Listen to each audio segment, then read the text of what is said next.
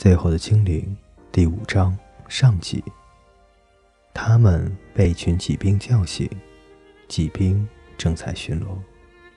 不光是大理加城，就连它的周围，如果不是居民、居民的亲戚、居民的客人，或者会受居民欢迎的人，谁都不能来。他们三个当然都不符合这些条件。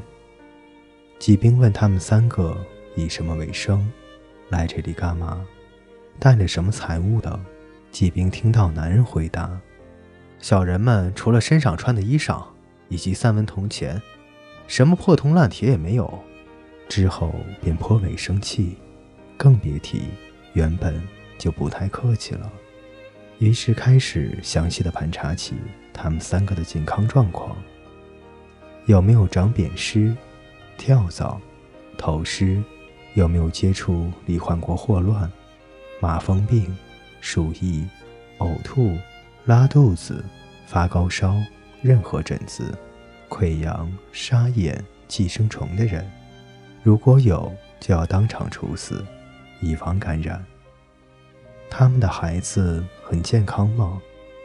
如果是健康的，为什么做母亲的要一直用围巾把它包起来，紧紧地抱在怀里？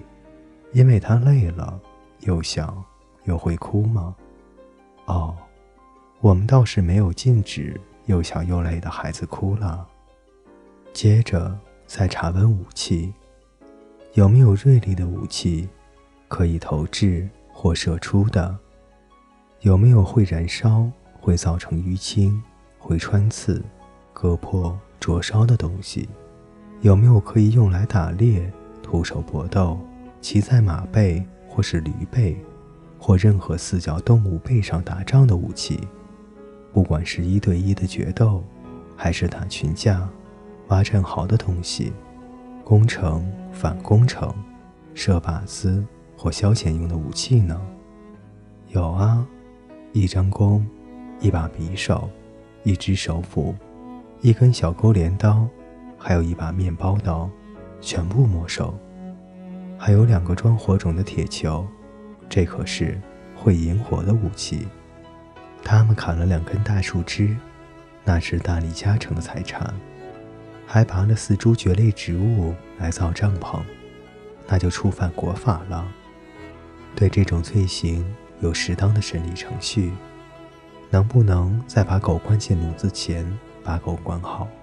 各种动物，不管圈养或野生，都是违禁品。这只狗显然两个条件都符合。他们在骑兵的押解下进入了大力加城，那真是小精灵见过最奇怪、最难以置信的地方。那里到处都有人类，大的、小的、男的。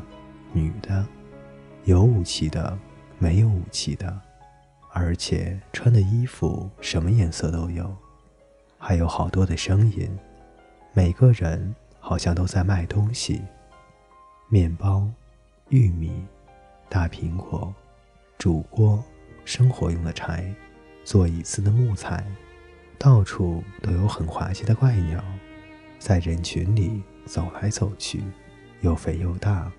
翅膀小的不能飞，一直反复不停地咯咯叫着。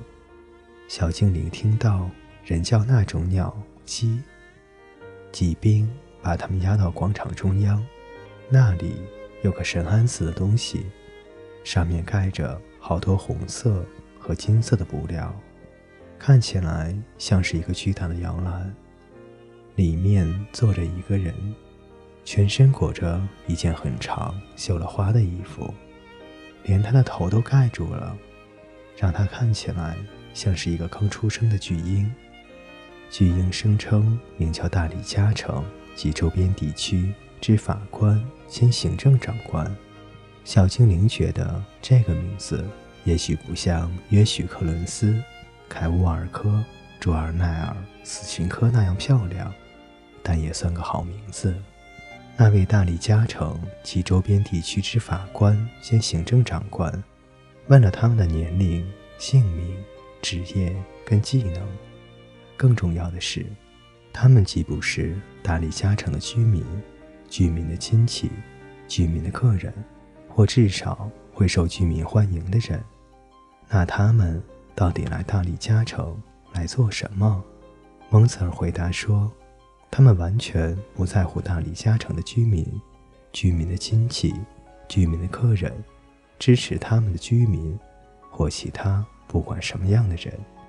他们只想尽快离开大理嘉城和周边地区。”那位大理嘉城及周边地区之法官兼行政长官说：“如果他们不爱大理嘉城，还有周边地区以及城里的居民。”包括居民的亲戚、居民的客人、支持他们的人，那他们就该留在家里，或任何其他他们居住的地方，这样可以省去那些骑兵找到他们加以盘问和逮捕的麻烦，而他大理加城及周边地区之法官兼行政长官，也可以省去跟他们见面、审问、判刑、执行。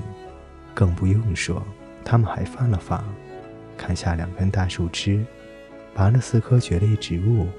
这种野蛮的行为严重伤害了这个城市。人群纷纷表示同意。就在这个时候，天上开始下起雨来，气氛变得更糟。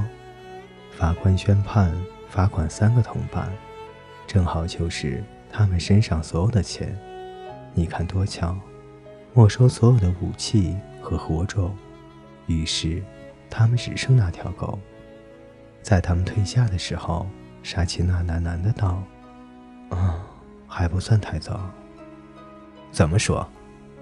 蒙瑟问道。就在这个时候，大理嘉城及周边地区之法官兼行政长官，当天的第二个案子开始了。各位听众朋友，最后的精灵第五章上集为您播讲完毕，欢迎您的继续守候与收听。